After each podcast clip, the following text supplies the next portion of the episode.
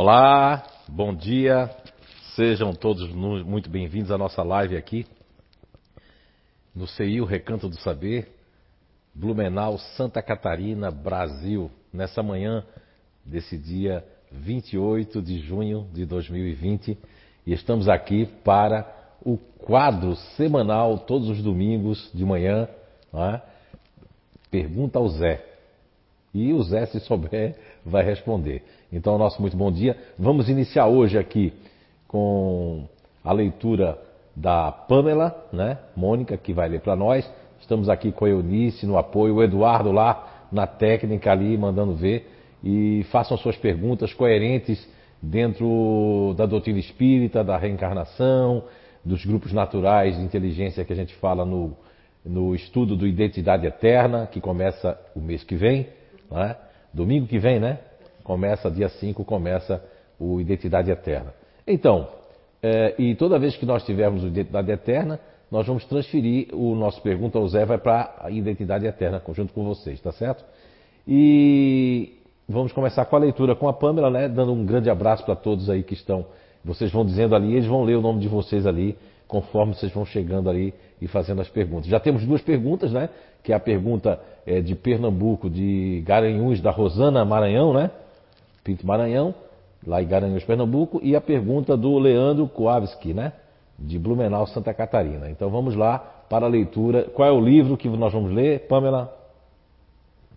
Ensinamentos de outra dimensão. Vamos lá então. A cura pela natureza. Al alcalina tua alma.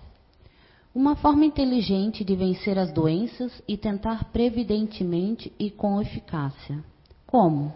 Em primeira instância, neutraliza a acidez proveniente das misturas químicas existentes nos alimentos e bebidas fabricados. Daqui, desta dimensão, observamos que continuam se alimentando ou se utilizando de alimentos, condimentos e antifisiológicos. Entretanto, os motivadores e causadores de males e enfermidades é a incapacidade do corpo humano de excretar do organismo uma quantidade enorme de ferro que se molda em formato de metal pesado. Depositado no organismo, afeta os órgãos, oxidando e, quando junta-se aos ácidos existentes nas composições químicas dos alimentos manipulados, sufocam as células. E aí advêm males e aceleram o câncer entre outras doenças. A oxidação por excesso de ferro chega a afetar órgãos como o cérebro, atingindo as redes neurais, coração, pâncreas e fígado. E na circulação, pesa e oxida capilares que necessitam de uma enorme quantidade de água para tentar fazer a limpeza. E um enorme número de células morrem antes do, do seu ciclo, ocorrendo então um baixíssimo poder imunológico. A cura pela natureza está bem aí. A terra provê, mas o homem, um, humanidade, constrói males, fabricando medicamentos venenosos para o organismo humano. As gerações novas saem daqui um tanto conscientizadas da busca pela naturalidade para uma saúde física natural, mantendo assim o espírito sadio dentro do invólucro que lhe serve de instrumento. Os interesses materiais concorrem para uma epidemia de males fabricados à custa do materialismo e do orgulho. A cura pela natureza é da própria selva, matas, frutas e a principal cura na água. Alcalina a tua vida para que as próximas gerações possam encontrar corpos sadios e com aptidões, para acompanhar a evolução do corpo espiritual. Dr. Otto, psicografia recebida pelo médium Zé Araújo no dia 31 de maio de 2015. Muito bem, obrigado, Pamela. Que leitura, né? Essa psicografia 2015, né? Otto Weiburg foi prêmio Nobel né, de medicina na época dele ali, o Dr. Otto Weiburg. Então vamos lá, quem é que está aí presente, dona Eunice? Quem é que está presente aí? Não é? O microfone. Tem bastante pessoas aqui. Dona Salete entrou, a Mária Roncalho. Ah, bom dia, né? Primeiro, bom dia. A Salete Rosinski, a Mara Roncalho, a Marcelo Rosenbrock, a Flávia Ribeiro, Pamela está aqui, a Joana Marcarini, Deise. Ah, que bom, Joana, Deise. Shirley, Juliana Anjos, Rosimar, Skrotsky. Salete, tá. É, vamos ver. Dona Sandra. Sandiara. Catarina Galindo, lá de Recife. Ah, Catarina Galindo de Recife. Regiane, Regiane Ramalho. Ô, oh, Regiane Ramalho de Rondônia. Sue, né? Sueleni, a Vanderleia, Elise. Inclusive, hoje vai ter um evento muito. Eu quero que ela mande aí a Regiane lá, do Valmir Ramalho. Vai ter um evento que vai ser um evento filantrópico para ajudar o hospital. Eles vão ter lá um leilão hoje, né? E vai ser lá em Rondônia. Começa, se eu não me engano, a meio-dia. Se a Regiane puder mandar aí para nós estarmos divulgando aqui, né? Vai ser muito bom, tá certo? A Elis Mequelin, a Belkis. Elis Mequelin de Jundiaí, Jundiaí, São Paulo. A Belkis também, lá de Caruaru. Ô, Belkis, de Caruaru. A Betânia, Brunda Sodré, a Telma, Laisa, a Eliane. A Laisa do Robson? Isso. Silvana Mansky, Sônia Sebolt. Saúde. Fabrício Saúde. Valério. Ah, o Fabrício. Oh, que legal. Rosana Dalma, Dalmarco. Maristela. Então vamos lá, a primeira pergunta? Então, bom dia para todos vocês que a Anitta citou aí, né? E aqueles que, que, que, não se fizeram presente também, recebam o nosso bom dia. E que Papai do Céu possa nos abençoar e que possamos responder e de alguma forma sermos útil, né? Como instrumento que, que somos, para que sejamos todos nós que aqui estamos, é, pontes né, para que as pessoas possam atravessar e conhecer mais e mais sobre o ser né, espiritual e o ser enquanto humanos, né, qual os nossos objetivos de estarmos aqui e de progredir. Então vamos lá para a primeira pergunta. Pergunta é do Leandro. É, qual a pergunta mas não é do... a Rosana que perguntou primeiro, de Pernambuco? Não, mas é do, do Leandro do primeiro. Ah, é. Qual a pergunta no livro dos Espíritos que deixa objetivos ao entendimento da física quântica? Olha, Leandro e todos que estão nos assistindo, em primeiro lugar, no livro dos Espíritos ele não fala sobre a física quântica, porque o termo, a, a, o modelo quântico do o modelo quântico do, do átomo só veio aparecer em 1913 por Niels Bohr. Então, e Niels Bohr já estava estudando outra. Então, só em 1913 é que essa terminologia ela é cunhada, né? Mas veja bem, em 1857, é, Allan Kardec, através da espiritualidade e também através da Gênese, né? Se, se você pegar o capítulo 2 de O Livro dos Espíritos, né? Que vai ter várias perguntas, eu até anotei aqui umas perguntinhas para você, dando dica para você aí, ó. Então, o livro dos Espíritos, anotei aqui no capítulo 2, nós temos as questões 21 e 28, que é as propriedades da matéria, nas questões 29 e 34, que eu anotei aqui, você pode pesquisar, que é o espaço universal, e principalmente nas questões 35 e 36, ao responderem às perguntas formuladas pelo codificador, né? Aí deixou bem claro lá que a partícula fundamental está é, patente aos olhos do, dos que têm olhos de ver e que, portanto, não ignoram de que tudo promana da fonte única, né? Que é Deus, que é o universo. Então, nós vamos ter um probleminha aqui com esse microfone direto aqui, que a barba escorrega. Vamos lá, então, é, tem isso aí. E também na Gênesis, né, no, cap, no capítulo 10 da Gênesis, também fala sobre as propriedades da matéria. E você pode, Leandro, estar tá fazendo essa, esse link, essa conexão. E aproveita para estudar um pouco, né? para perguntar e também eh, essa dica é preciosa ali, porque assim, ó, lá em 1913, como eu já falei para vocês de Usbo ali, ele estava inclusive é, ele tá estudando a fórmula de Johannes, né, que é Heidenberg, de 1888, quer dizer, Johannes Heidenberg, em 1888, ó, um pouco depois de 1857 de O Livro dos Espíritos, já estavam e Também é muito importante nos livros, ó, Mecanismo da Mediunidade, No Mundo Maior, psicografado por, por Chico Xavier, pelo espírito de André Luiz, com seus diálogos, com aulas, né? E esses três livros que eu estou dizendo para vocês, ó, Mecanismo da Mediunidade, No Mundo Maior, e também um outro livro ali que ele. É, são esses dois ali que vai falar muita coisa que os espíritos vão estar falando com André Luiz sobre esses aspectos ali que tem a ver com a física quântica, né? Os próprios físicos quânticos eles vêm buscando é, uma ligação com o lado espiritualista para comprovar a, é, as suas descobertas, né? E tem o próprio Ami Goswami, que é indiano, ele mesmo é, ele tem plena convicção é, de que as energias estão ligadas a, ao que o Espiritismo já fala há muito tempo. E desde 1857, na pergunta principalmente 28 ali em diante, que nós vamos falando de fluidos, né?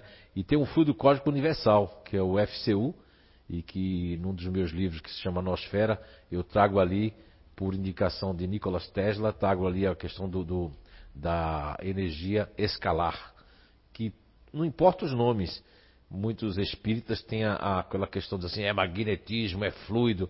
Não, não. A gente, como Kardec disse ali nas entrelinhas da Gênese, que a gente tem que seguir com a ciência. A ciência está dizendo que tudo é energia. E hoje tem até as energias. O próprio eletrocefalograma, o, o que, que, tira, que são as ondas cerebrais que eu estou trazendo no meu novo livro ali, que é um projeto à parte chamado Você a Cura Identidade Energética. Eu vou estar tá falando das ondas de cada grupo natural de inteligência e vou estar tá falando das ondas cerebrais, porque nós emitimos é, qualidades, frequências e tendências de ondas eletromagnéticas, não só do cérebro, mas do coração e da própria, hoje dessa região que hoje tem autores dizendo aí que para curar a depressão com, com o lado oculto do cérebro, que a gente não consegue ver, isso tudo está ligado às frequências de ondas que nós emitimos, todos nós. E um dia a física quântica vai chegar também nesse ponto, a perceber é, que nós, todos nós somos feitos de átomos, né?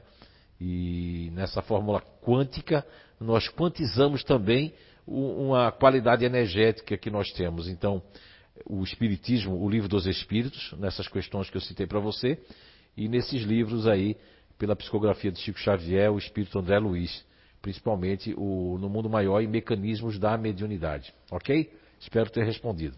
Vai pesquisar.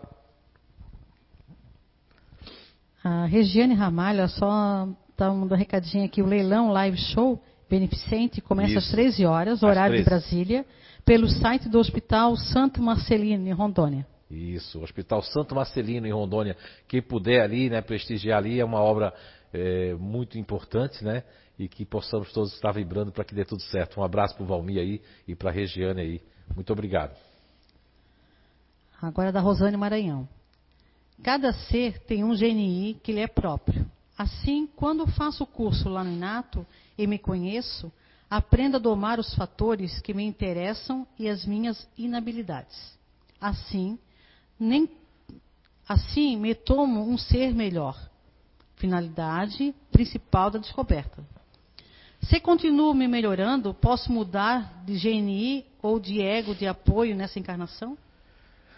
Olá, bom dia, Rosana, Roberto e família. Então, Garanhuns, Pernambuco, é friozinho, não está fazendo o frio que está fazendo aqui hoje, né? Estamos com 12, amanhecemos com 11, já estamos na faixa dos 12, 13 graus aqui, mas também é uma serra bonita, fria, que é, um, é muito bom lá. Então, Rosana, é, o que é que acontece? É, quando a pessoa vai para o Instituto de Evolução Humana e tem o conhecimento do inato, que não tem a ver com CIO e tem porque a gente usa a, a, a descoberta inteligências naturais humanas aqui no projeto Identidade Eterna que começa no próximo domingo, né? Começa no próximo domingo. E às 16 horas, não é isso? Bem, enquanto ela vai pensar ali, então vou responder a sua pergunta. O, a questão do inato, por mais que você faça, é, por mais que você faça o nível 1, o nível 2, o nível 3, aí sim, a pessoa está se conhecendo cada vez mais. Se faz o nível 4, sabe inclusive até como é que funciona o emocional instintivo, que todos nós temos, todos os grupos. O nível 4 é fantástico, porque ele vai, ele vai encaixando peça a peça e as pessoas vão descobrindo muito verdadeiramente sobre si mesmo e elas que comprovam tudo isso, né? Agora, essa imaginação que não é imaginação na verdade, essa esse sentimento que todos os futuristas, que é um nome que eu dei aos grupos naturais de inteligência daquelas pessoas que vivem no futuro, que, são, que pensam que pode, pode estar aqui, mas está pensando em outras coisas, e, e pode ter várias máscaras inconscientes. Aí é onde entra essa sensação, né? Eu vou, essa sensação de que é, os futuristas têm, né? Que, que são, os futuristas têm uma sensação de que eles tão, são mutantes, que em determinada época da vida era de um jeito, e eles têm a sensação de que depois de que eles tiverem bastante conhecimento sobre si mesmo, ou sobre si mesma, eles podem, parece que, adquirir uma nova personalidade já nesta vida. Só quem tem essas sensações e esse, esse sentimento são as pessoas que fazem parte do grupo natural de inteligência dos futuristas. Depois, em menor grau, nós vamos ter as pessoas que fazem parte é, de mais dois, três grupos, que são os que nós chamamos dos camaleões. Existe um módulo específico no Inato só para isso mesmo, tá certo? Obrigado pela pergunta, Rosana, mas a resposta é não. Não pode mudar, de, porque o, o GNI está exatamente, o mais que se aproxima para explicar foi do grande espírita engenheiro Dr. Hernando Guimarães Andrade, que eu só conheci como espírito, não é que veio psicografar aqui na casa, e ele deixou o MOB, modelador organizador biológico, não é? Um grande abraço para a doutora Suzuki em São Paulo e para todos que fazem aí, né? O, o, é, o IBPP, que agora está sobre né, a posse, já não está com a doutora Suzuki, mas foi, ela já transferiu para o Oceano Vieira de Melo, né? Que está cuidando. Então, assim, um abraço para todos. Então, lá no estudo do Dr. Hernando Guimarães Andrade, ele deixou o, o, a cúpula, né, que tem ali, que desde o zigoto, da reencarnação. Então, quando ali tem um corpo mental, exatamente através do corpo mental, que vai estar dentro da programação reencarnatória, já está ali o grupo natural de inteligência. Então, ele é imutável até nós desencarnarmos, isso eu tenho certeza absoluta que eu estou falando. É imutável.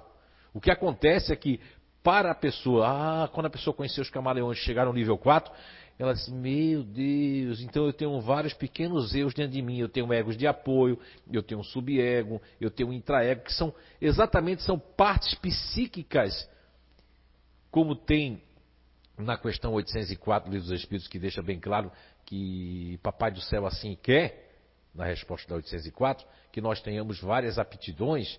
Então, aquelas que nós adquirimos e com o nosso grau de, de, de evolução, nós vamos tê-las junto a nós. Ou seja, é, é, essas, essas qualidades vão estar junto a nós. Agora, quando a pessoa tem um grau menos não evoluiu tanto, o homem velho também vai estar ali dentro e não vai querer que a gente assuma essa base, esse grupo natural de inteligência que nós estamos na presente existência. Aí o que é que isso acontece? Esse homem velho vem como ego de apoio, como um braço esquerdo ou como um braço direito, né?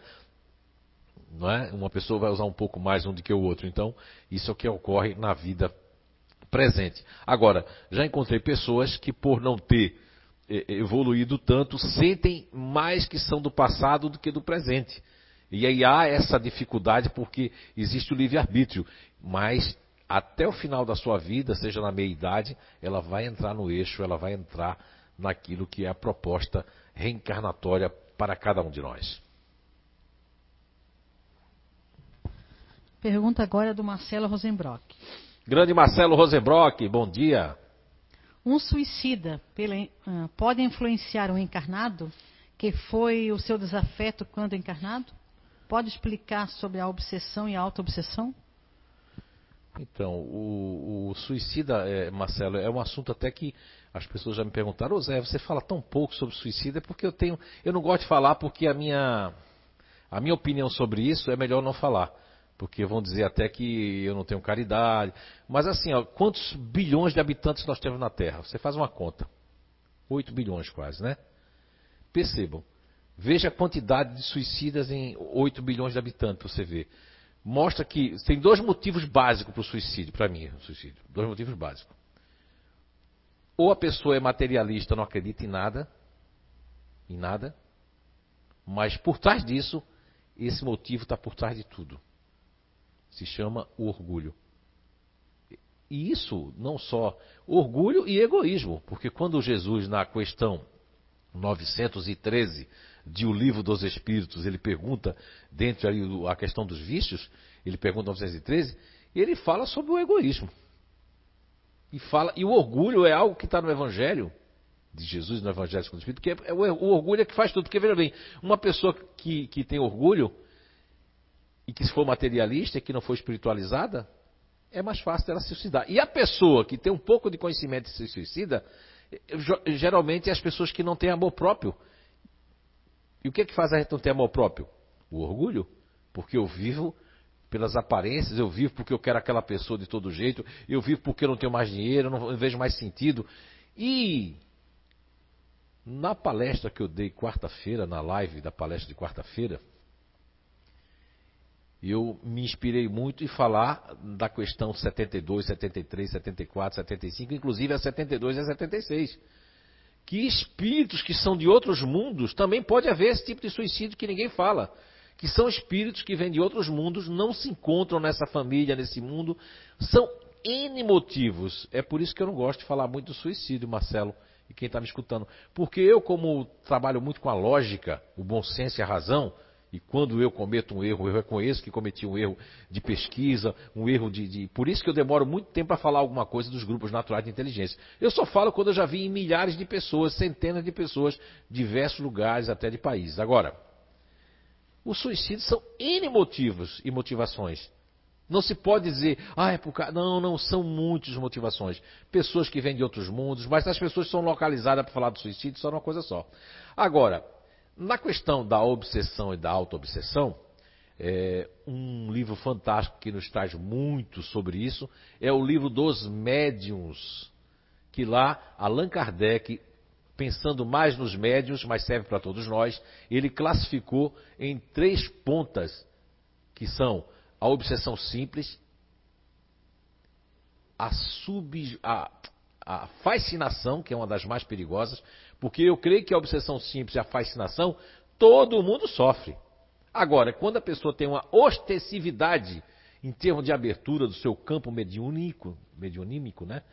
Medianímico, aí vem a questão da subjugação, que foi tratado né, nos, nos evangelhos, a, a, a subjugação foi tratada nos evangelhos de possessão.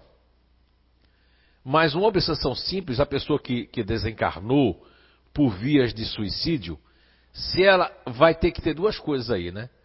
Vai ter que ter um apego muito forte e uma liberação muito forte. Porque quando dizia assim, ah, a pessoa que se suicida vai para o vale do suicida. Eu, olha, sinceramente, eu acho que Deus é muito cruel. Tudo bem que a pessoa cometeu um crime, mas quando, vamos fazer agora, nós temos que fazer várias comparações. Quando nós cometemos um crime aqui e é descoberto, o que é que faz? Nós vamos para onde? Para o presídio. Ficamos isolados, não é isso? Então, aí tem que se fazer um estudo muito grande, porque se a gente aqui no mundo carnal comete um crime e vai ser preso, e a pessoa que comete o suicídio, ela não teria que ser punida de alguma forma? Pelo que eu li em vários livros, psicografados por Ivone A. Pereira, é, por Divaldo Ferreira Franco com o espírito de Manuel Filomeno de Miranda, entre muitas obras maravilhosas que faz tempo que eu não tenho a degustação de ler, mas que ficou no nosso arcabouço psicológico até hoje, eu poderia dizer para todos vocês, inclusive Marcelo, dizer que o suicídio ele vai depender muito de muitos fatores, porque veja bem, se um suicida ele tira sua vida e é capaz de vir perturbar o seu lar, onde ele se enforcou, onde ele tirou a vida, ou perturbar aquelas pessoas. Tem que haver, tem que haver, aí tem que haver uma liberação.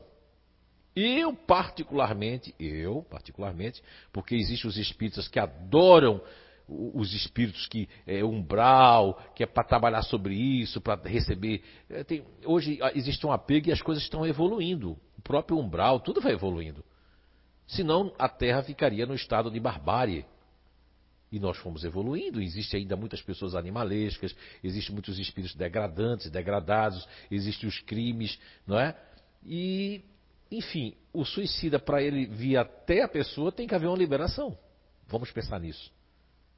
As pessoas não pensam nisso. E devem estudar com lógica. Por exemplo, no livro dos Espíritos, ainda falamos sobre obsessão e autoobsessão. Vamos falar agora sobre autoobsessão. A autoobsessão, primeiro a gente falou sobre obsessão, né? Agora, a, a auto-obsessão, ela tem que estar tá, é, descrita em si mesmo. Mas antes de falar da auto-obsessão, vamos ainda fazer um paralelo no meio.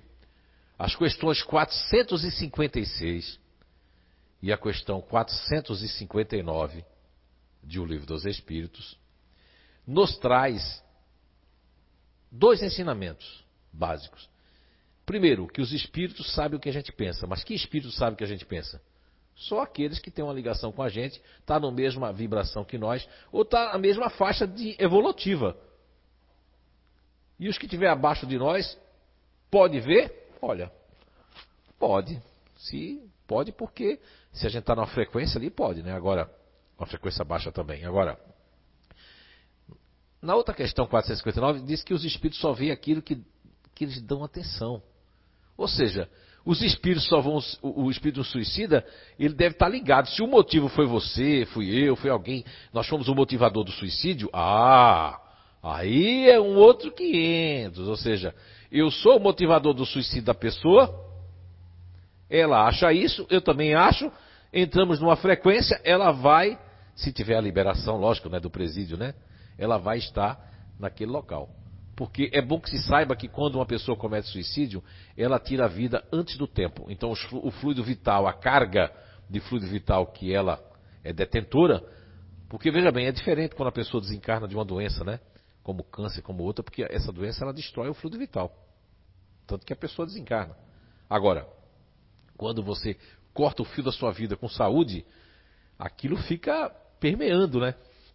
E pode ter, aí sim, um dia a própria física vai ajudar o espiritismo a dizer isso. Aí aquela energia pode plasmar no lugar e a pessoa ficar prisioneira ali, não é obrigada a ir para o presídio. Ela pode ficar, como existem as prisões né, domiciliares, então ela também pode ficar presa domiciliarmente. Isso é muito profundo. As pessoas explicam com essas receitas prontas do suicídio. E eu acho maravilhoso quando nós temos aqui na casa também, que é as orações para suicidas, né? Tem ainda? Tem, né? É muito importante, toda casa espírita devia ter essa prece né, para os suicidas. Agora, quanto à autoobsessão, toda quarta-feira. Quanto à autoobsessão, Marcelo, essa daí nasce do orgulho, do egoísmo e da obsessão por alguém, por alguma coisa, da autoobsessão é, por querer ser aquilo que foi em outra vida e nessa não vai ser, é, a autoobsessão de querer o controle das coisas, da vida das pessoas. Existe milhares de auto-obsessão. Quando a gente conhece o nosso grupo natural de inteligência, dá, fica mais fácil, que é o projeto Identidade Eterna, nós vamos falar sobre isso também. Tem que combinar aí com o Alexandre aí, com o pessoal dele, que deveria falar combinado com o que eu vou dar. Nós vamos começar esse ano, tem uma coisa, tem uma coisa que domingo vocês vão saber, né? Que o projeto vai começar completamente diferente. Uma porque é online e a outra que nós vamos fazer algo, já começar já é, como hoje a busca do conhecimento é grande, já vamos começar logo dando algo mais especial para fazer um link entre, é, já que é a identidade eterna, a identidade atual, a identidade passada e a identidade das quais nós podemos trilhar caminhos melhores, né? Ok? Só queria dar uma explicaçãozinha que eu estou indo pela sequência do meu celular. Aí eu estava vendo agora a sequência do celular da, da Pamela. Já tá, eu li, eu li uma que tá, era estava depois, mas no meu eu estou indo para a sequência do meu, tá? Porque senão eu vou ficar. Agora vamos ver da Betânia Valério. Partindo da leitura de abertura de hoje, podemos concluir que uma alimentação inadequada faz mal para todo o nosso organismo. Sabendo disso, poderia comentar um pouco sobre a responsabilidade que temos com as escolhas que fazemos tanto na alimentação quanto nos cuidados gerais do nosso organismo? Quem fez essa pergunta? A Betânia Valério. Betânia Valério. Que pergunta boa, Betânia. Olha, é, porque foi a leitura que a, que a Pamela fez do, do grande cientista médico, né? Que ele, inclusive, ele já tinha visto curas para o câncer naquela época. E essa psicografia, que eu achei fantástica a leitura, viu? É, que alcalina tua alma, vem de encontro a essa pergunta que a Betânia fez. Olha, Betânia, a alimentação. Vejamos bem, Betânia. Você deve ter assistido o filme Nosso Lar, e as pessoas aí que estão presentes devem ter assistido. E o livro, a obra é, do Espírito de André Luiz, psicografado por Francisco Canto Xavier, que depois culmina em 16, né?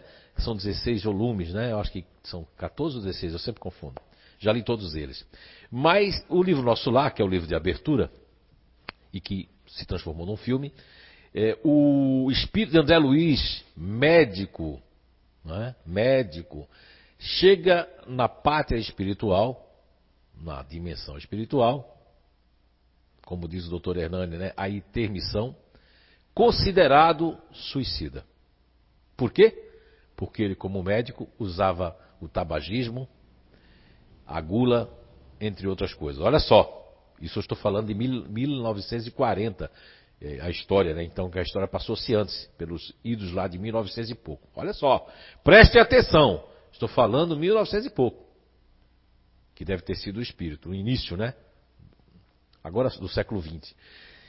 Se naquela época André Luiz foi considerado suicida, imagina hoje Betânia com tantas informações que nós temos sobre alimentação, sobre o mal que faz ingerir certas coisas, certas substâncias que são danosas e degenerativas nas nossas células.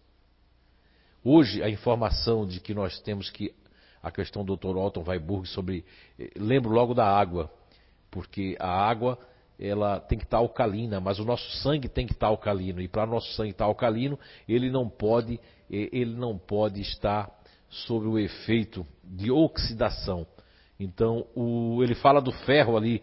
Quantas pessoas comem feijão todo dia e não tem nada? Outras, se comer feijão todo dia, o excesso de ferro é tão grande que pode criar algumas doenças, né? E oxidar toda essa parte sanguínea que vai para o nosso cérebro. Então, é, o pensamento é alimento para a nossa alma, para o nosso espírito e para o nosso comportamento. E para a manutenção do nosso equilíbrio. A alimentação vem junto. É também, Betânia e todos que estão escutando, muito importante, porque a alimentação ela, o que entra, nós temos que ter consciência do que nós comemos e do que nós colocamos para dentro do nosso corpo. E em terceiro lugar, o que fazemos do conhecimento que nós temos. Então são esses três pilares que estão juntos, né? Pensamento, alimentação e comportamento. Isso pode nos trazer não só uma saúde física, uma saúde mental e um equilíbrio através de meditação, através de tantos, porque as pessoas elas têm combinações. Como eu falei na palestra de quarta-feira passada sobre as questões que vai de 72 até 78, isso nos, nos demonstra que pessoas, espíritos que vêm de outros mundos, né, de outros planetas, tinham alimentações diferenciadas. Vejamos bem que desde que eu tenho uma filha caçula com 22 anos, e ela já pequenininha mastigava carne e jogava fora. A própria Eunice, que tem mais de 50 e pouco aí, ela disse que já desde pequena não gostava de comer carne. Então muitos espíritos já vieram com tendências de não comer carne. Não é? Eu passei um bom tempo da minha vida sem comer carne, agora também estava sem comer, né? Voltei a comer porque eu estava, né? Assim como o Chico Xavier que comeu até o último dia, eu ainda preciso ainda daquela proteína. Lógico, a Betânia aí e outras pessoas trabalham com isso, se nós arrumarmos a, arrumarmos aí a, a proteína da carne que substitua e que tenha mesmo de verdade, porque tem que substituir de verdade, né? Mas as células são viciadas, é que tá. As células são, elas criam bons hábitos, que é a saúde, e criam mais hábitos. Então, a célula ela se vicia no pensamento, ela se vicia. Vou trazer isso no projeto é, identidade, é o projeto que é você a cura identidade energética. É um projeto que está à parte do CEIU. Ele é ligado tanto ao CEIU como ao Inato, mas ele é um projeto à parte. Porque lá eu não sou médio e lá eu, eu, eu não vou estar tratando só de comportamento, e sim de energia. Obrigado pela pergunta, Betânia. A Vanderleia Borba pergunta: Como confortar familiares de um bebê que nesta encarnação não terá o sentido da audição? Olha, Vanderleia, bom dia. A pergunta ela é, é, ela é muito vasta, porque assim, como confortar vai depender muito, Vanderleia, é, de como essa mãe, o nível de orgulho dela, né? Porque existem pessoas, mesmo daqui da CEIU, que tiveram filhos especiais e no primeiro momento as pessoas já dizem, ah, deve ser uma depressão pós-parto. Não, é que a pessoa queria tudo perfeito, eu quero que tudo seja bom, eu quero ter um filho bom como todo mundo tem. Mas veja bem como é importante o conhecimento da doutrina dessa ciência espírita, que nos explica e nos conforta de que se nós nascemos cego, nós nascemos surdo ou mudo ou com alguma degenerescência física, isso tem a ver com as vidas passadas, com o nosso merecimento e, inclusive, com o nosso aperfeiçoamento. Porque dessa forma, se não, assim não fosse, eu mesmo preferia ser ateu e viver essa vida como, como única, né? a unicidade né? da matéria, porque não faria sentido nascer um bebezinho que não vai ter audição, enquanto nós outros temos audição. Algo deve ter acontecido. Agora, nem sempre é da vida passada. Tem coisas que acontecem aqui e eles deixam assim porque é mais uma prova da pessoa se adiantar. Ah, então nem tudo é planejado, não, nem tudo é planejado. Existem que a mãe fumou, o pai fumou, o ambiente era assim, existe que o espírito teve dificuldade na reencarnação, o gameta teve dificuldade, são tantas explicações que as pessoas gostam de receita pronta. Isso é por causa disso, não. Vai ter pesquisas que vão derrubar coisas. Quantas coisas na própria ciência, nos próprios mitos foram derrubados porque foram mitos onde as pessoas queriam receitas prontas, o imediatismo que veio pelo século, desde a da era moderna, né, que veio a, a, a, essa toda de 100 anos para cá, nós andamos com a pressa de explicar, uma pressa de entender tão grande que a gente pega inverdades e coisas que são superficiais. E aí é onde mora o pseudo-sabismo, ok? Então, Vanderleia, a melhor forma de confortar essa mãe é principalmente despertar nela a fé em Papai do Céu, a fé na providência divina e orarmos e colocarmos né, o nome dela em vibração e plantar a semente ali, se não for a semente do Espiritismo, mas a semente do cristianismo de Jesus, não é? E ler para ela, mandar para ela em primeiro grau é, aquela passagem de Jesus, né? Que ele fala das aflições, né? É muito interessante porque Jesus fala das aflições e fala que nós temos que é, entender tudo, né? Do que se passa na nossa vida, porque ele disse: O meu reino é deste mundo, né? Ok. Vamos fazer uma pergunta agora do YouTube. A Mila Bernardino. Do Bom, YouTube? É. Um abraço para todos que estão no canal do YouTube aí, de Pernambuco, de todos os lugares aí, de Portugal. Bom dia. Gostaria de saber como uma pessoa jovem que desencarna assassinada sua aceitação é mais difícil ou existe um auxílio especial para essa pessoa? Olha, uma pessoa que desencarna jovem, assassinada, eu já tive algumas experiências com isso em outros locais, principalmente em Pernambuco. E tive uma moça que é, desencarnou num acidente de carro e ela veio psicografar na cidade de São João Batista, isso no ano de 1999 era mês de abril, e essa jovem, ela veio psicografar na cidade de São João Batista porque a sua mãe construiu uma casa, uma mansão no cemitério. E ia lá todos os dias chorar. E ela disse que desencarnou no carro, não sentiu dor. O espírito dela foi tirado antes. Tem um caso de Pernambuco de que o rapaz, ao receber a bala certeira né, no, no seu cérebro, na sua cabeça, ele disse que desencarnou, ele saiu do corpo, assim que a bala bateu ali, ele saiu do corpo. Né? Então não sentiu dor. Agora, há espíritos que se revoltam. Vai depender do, totalmente, totalmente do grau espiritual da pessoa em questão, do jovem. Os jovens de hoje, eles estão fazendo um caminho contrário. Houve uma década a, no final do século XX, né, no século passado, os jovens estavam buscando mais, que são esses de 40 hoje, 50, estavam buscando mais se espiritualizar. Os de hoje estão fazendo aquilo que já na Europa, quando eu estive lá em 2006, já encontrei, que é é tanta receitinha pronta, tanto negócio de pecado, de perseguição. No, no, caso do Espiritismo, no movimento espírita, essa chatice dessas pessoas que ficam implicando, fazendo coisas que não têm a ver com a caridade, nem moral, nem espiritual, nem a caridade material. E isso fez um afastamento do jovem. Vamos supor que um jovem hoje que não tinha conhecimento nenhum, mas ele seja um grau elevado. O entendimento dele, quando ele desencarnar, já tem. Porque assim, é bom que vocês saibam, quando a pessoa desencarna mesmo assassinado, ela vai ter um amparo é o amparo da família. Aí se você me conta assim, olha Zé, mas é que a família já era brigada, já tinha isso, já tinha aquilo, mas tem um anjo da guarda, tem um guia espiritual. Nós não estamos sozinhos. Papai do céu não, não, não deixa ninguém sozinho. A prova disso é que, se você olhar os setores da vida, sejam das áreas profissionais ou pessoal, como a gente vem como pai, como mãe, existe, existe as exceções, que são os orfanatos, Veja bem, mas até as crianças abandonadas elas têm um local chamado orfanato. Veja que coisa maravilhosa. Se nós olharmos na cadeia, toda a cadeia eh, eh, de, reencarnatória, ninguém fica desamparado. Mesmo que a pessoa vá ser um, mandarilho ou ela vai ser uma pessoa que vai morar na rua por questões de necessidade ou de opção, ela não fica desamparada. Alguém sempre vai levar um pão, alguém sempre vai levar um mantimento. Então, quando a pessoa é assassinada jovem, ela vai ser auxiliada de alguma forma. Agora, se ela ficar revoltada, aí é a questão do livre-arbítrio. Eles não podem puxar a pessoa e obrigar, não. Se a pessoa ficar. É, existe dois tipos de revolta básica, não existe mais. Mas se a revolta é momentânea e não é da pessoa mesmo, é só porque.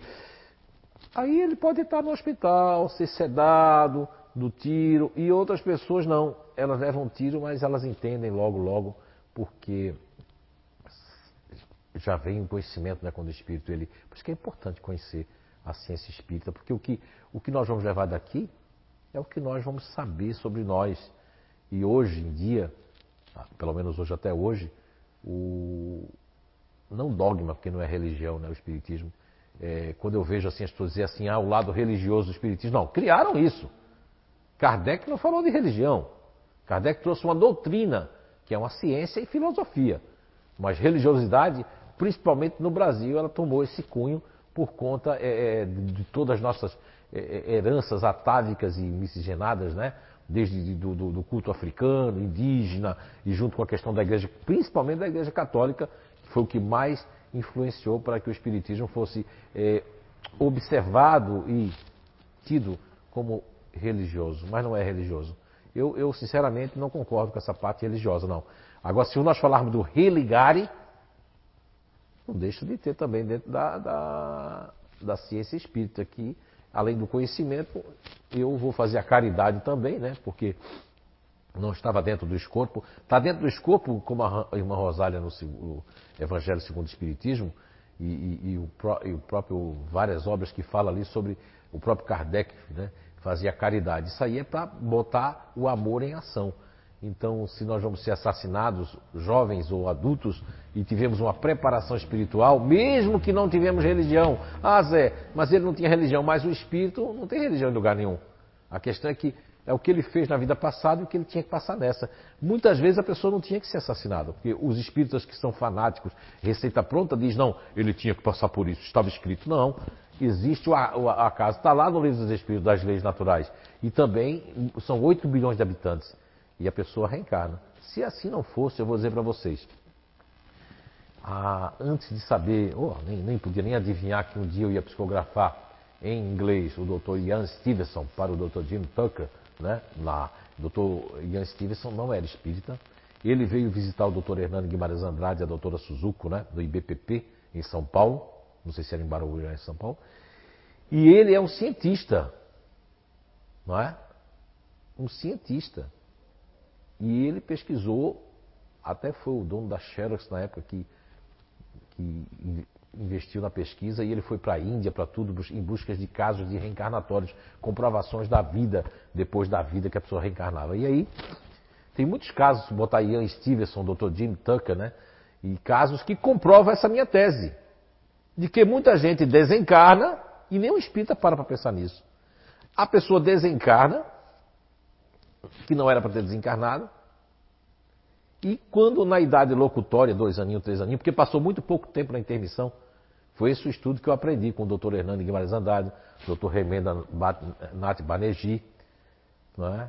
o Ian Stevenson, são os três principais. Se você estudar, há casos que a pessoa não devia ter desencarnado. Então existem milhares, se temos 8 bilhões de habitantes. Se o Dr. Ian Stevenson, que é um cientista, não é espírita, ele comprovou que a pessoa morreu num tiro, que é um policial que morre num tiro, o nome do menino é Ian, e ele reencarna no próprio neto, como filho da sua filha. E ele diz o nome dos gatos, diz um monte de coisa que a mãe fica assim, a mãe procura ajuda. Como é que o filho dela está falando? Eu não bati em você quando eu era seu pai. Ó, uma criança com dois anos dizer isso para uma mãe. Todos esses casos que existem comprovam que nós podemos sair de cena sem ser na hora marcada. Por fatores que acontecem. E os espíritas não falam sobre isso, mas pessoas não espíritas que fizeram essa pesquisa, como o Dr. Ian Stevenson e como o Dr. Remeda Nath Banerjee, e aí depois o grande espírita, que teve que usar até pseudônimo, o grande espírito Dr. Hernando Guimarães Andrade, esse sim trouxe vários casos, vários estudos com vários livros seus, comprovando também essa questão de nós sairmos de cena fora de hora. Então isso existe. A pessoa pode ser assassinada e não era para ser assassinado. Ou estava no seu plano que podia acontecer alguma coisa, porque nós temos o livre-arbítrio de cuidar da nossa vida assim como na alimentação, assim como em, diversos setores, da mágoa, de pensar o mal do outro, de prejudicar, eu vou ali, ó, tô chateado com a Plama, Pamela, faço uma coisinha contra ela, tudo isso vai na conta. Aí de repente assim, olha, como saiu do eixo, existem aquelas pessoas que não rezam, que não faz nada, mas faz o bem. Existem aquelas que rezam, vão para a casa espírita, vão para a igreja, sabem do conhecimento e ainda ficam fazendo mal com fake news, falando mal das pessoas, metendo pau no, nas coisas, e aí depois acontece algo na sua vida. Por que acontece algo na sua vida? Porque são esses pequenos detalhes que a pessoa não era. Teve gente que não veio para mentir. Se mente, acontece alguma coisa ruim. Teve gente que veio para suportar qualquer coisa, suportar mágoa sem fazer o mal, sem implicar, sem puxar o tapete, sem fazer coisas eh, de manipulação com, com quem quer que seja. Eu agora já estou saindo um pouco para. Não sei porque é a intuição de falar isso. Mas então a pessoa pode levar um tiro se eu estou fazendo coisas que eu não vim para fazer, eu posso levar um tiro. E tem pessoas que levam um tiro que não era para ter levado o tiro. Mas quando chega no mundo espiritual, tem amparo. Todos nós temos amparo. Vamos perguntar mais uma agora do YouTube, o Eduardo Tenório. Eu não sei se ele está perguntando para ele, para Eduardo Tenório. Para um todo. Você está perguntando para ti, para ele ou para um todo, mas eu vou. Quais as formas de identificar? Ponderar quais seus sonhos. Ponderar, acho que ele quis botar uma vírgula ali. Quais seus sonhos ou desejos e se eles se encaixam nos objetivos da sua encarnação? Então, Eduardo, que é o xará aqui do nosso Eduardo Stalin, Eduardo Tenório, bom dia. Olha, é muito, muito intrigante essa pergunta e muito interessante. Parabéns pela pergunta. Existem os objetivos, os nossos sonhos estão diante da nossa, do nosso comportamento, né? É, eu, como sou um pesquisador e, e, nessa área, um investigador da parte cerebral, comportamental e da descoberta natural que eu fiz, que eu sou apenas meramente um descobridor e um compilador, eu percebo que as pessoas que nasceram na inteligência, que tem o campo é, a base natural de inteligência no campo racional, elas têm muitos projetos, muitas, muita imaginação, muitas coisas que a mente cria e recria, e essas pessoas são muito frustradas por conta de não conseguir fazer aquilo. Bem, estou falando da vida presente primeiro. Depois tem aquelas pessoas que nascem na inteligência emocional, na base natural de inteligência emocional, não estou falando do emocional sentimento, e sim um campo, né, que foi a descoberta que eu fiz.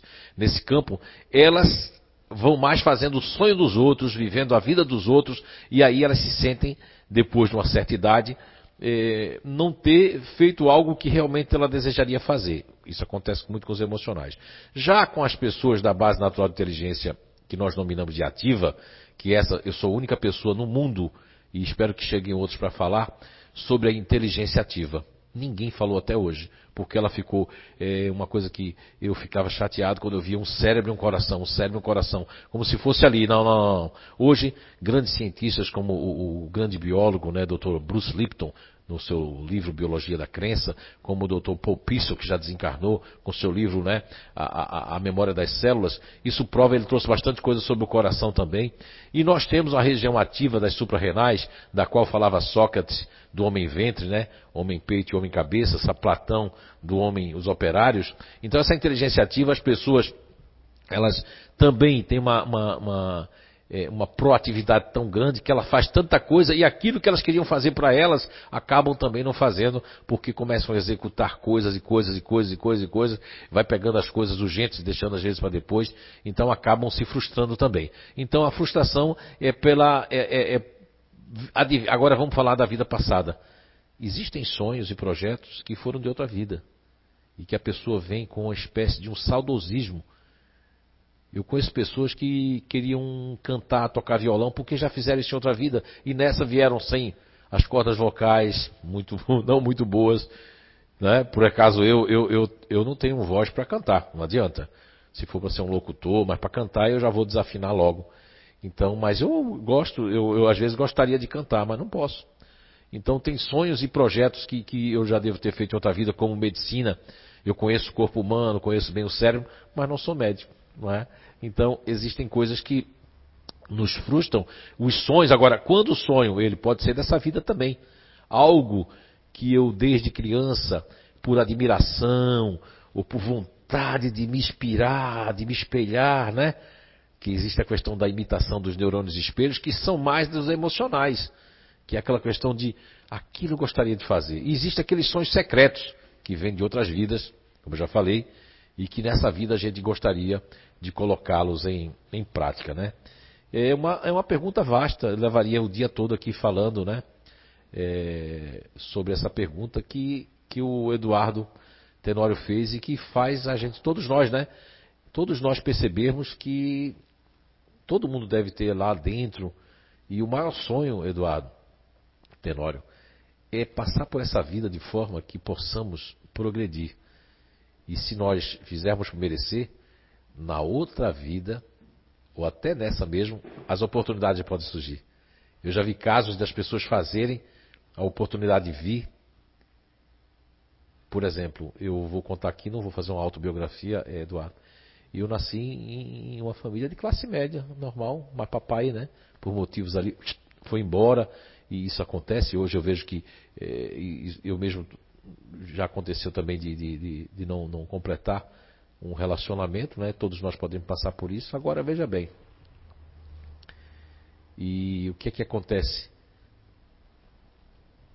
Acontece que eu passei por muitas dificuldades, né? Passamos por, pela pobreza, passamos por um monte de coisa, eu meus quatro irmãos, principalmente os mais velhos, que a gente teve que trabalhar muito cedo. E eu tinha um sonho, sabe, é, Eduardo Tenório? Eu queria ser físico nuclear em Angra 1. Isso lá pelos idos de, dos anos 70 para 80, né? principalmente dos anos 80 ali.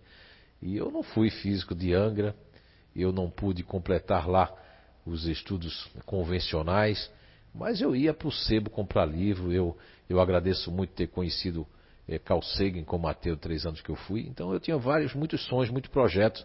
Os projetos foram mudando, sabe? Eu não sei a sua idade, Eduardo Tenório, mas nunca é tarde, né? Esses dias eu vi uma pessoa se formar com 78 anos, né?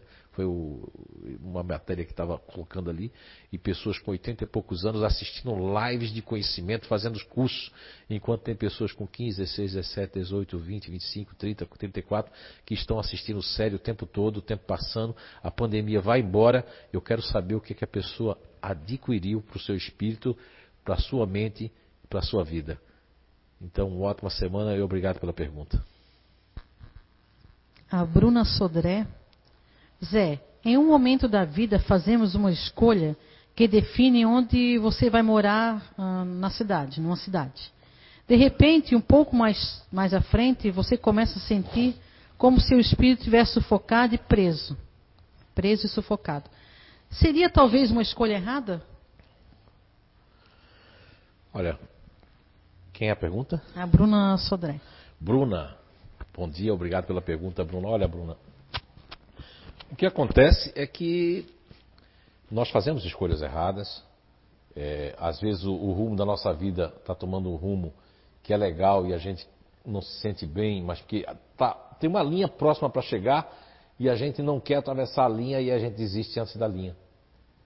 Às vezes só faltava um pouco de tempo para as coisas dar certo, para ser explicado o porquê das coisas, por que nós deveríamos ficar em tal lugar, por que nós não deveríamos ir para aquele, aquele outro lugar agora, mudar para aquela cidade ou ficar com aquela pessoa agora. Tudo isso acontece, mas nós somos teimosos, todos nós, né? Somos teimosos, de uma maneira geral.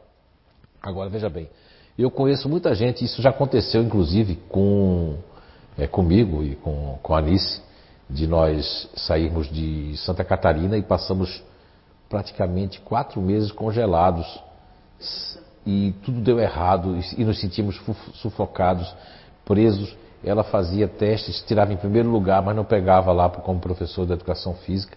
Eu tirei até em primeiro lugar, naquela época na Ambev lá, para ser né, gestor de, de marketing, diretor lá, e puf, também foi abortada a vaga tudo isso fez com que nós retornássemos, foi quatro vezes, né? Para esse local e voltássemos para Santa Catarina. E aí, e aí eu tive um sonho de voltar, mas eu sonhei com uma cidade cheia de girassóis, e aí era a cidade de Blumenau. E eu estou aqui até hoje.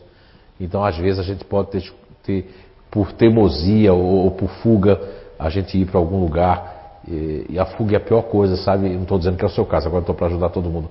A fuga é uma coisa horrível, porque quando a gente foge das coisas, nós fugimos das pessoas, ou, ou, por algum motivo que a gente quer mudança, o nosso espírito fica sequioso de alguma mudança, por causa de alguma frustração. Ah, sei lá, eu tenho que fazer alguma coisa, eu tenho que fazer alguma coisa. Isso aí é prejudicial. A gente, a melhor coisa quando a vida da gente está assim, é a gente dar, que eu dizia para muitos empresários, eles diziam, escreve um livro sobre isso se chama o processo natural. Às vezes a gente quer tomar uma decisão de quatro horas, mas se a gente esperasse até outro dia de manhã, aquilo aparece. Eu digo porque nos meus estudos e pesquisas, eu estou ali quebrando a cabeça, de repente, os bons gênios, que eu sempre peço todos os dias, para nos ajudar, para não escrever coisa que vai ficar como lixo depois, eles dão aquela eureka, eu vou lá pesquisar um site russo, um site lá de outro lugar do Japão e encontro a resposta que eu queria. Que fantástico, né? Eu não precisei mudar tudo que eu ia mudar no que eu estou escrevendo. Então isso acontece bastante, né? Então, e o caso de estar sufocada, de sentir, isso pode ser também, da, do, da, da, às vezes a cidade, a psicosfera, o inconsciente coletivo de uma cidade não combina com a gente. Eu vi pessoas vir para Blumenau e se sentir sufocada.